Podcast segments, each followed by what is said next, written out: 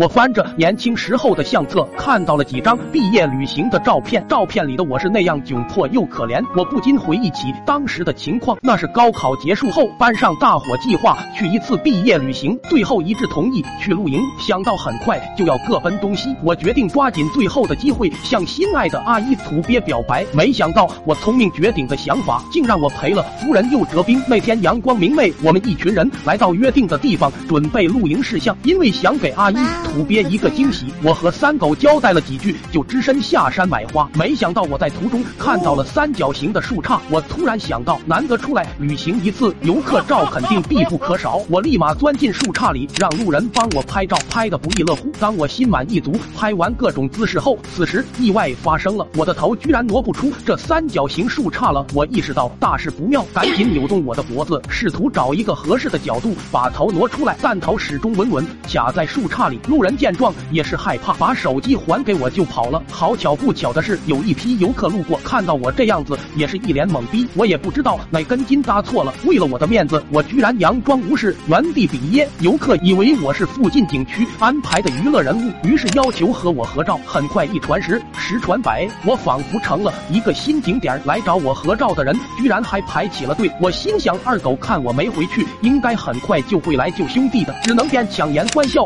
和游客合照片等待。在这些游客不注意时，我努力找角度挣脱树杈，等游客转过身来，又连忙做出拍照的动作。只要我掩饰住尴尬，别人就不会发现我是被卡住的。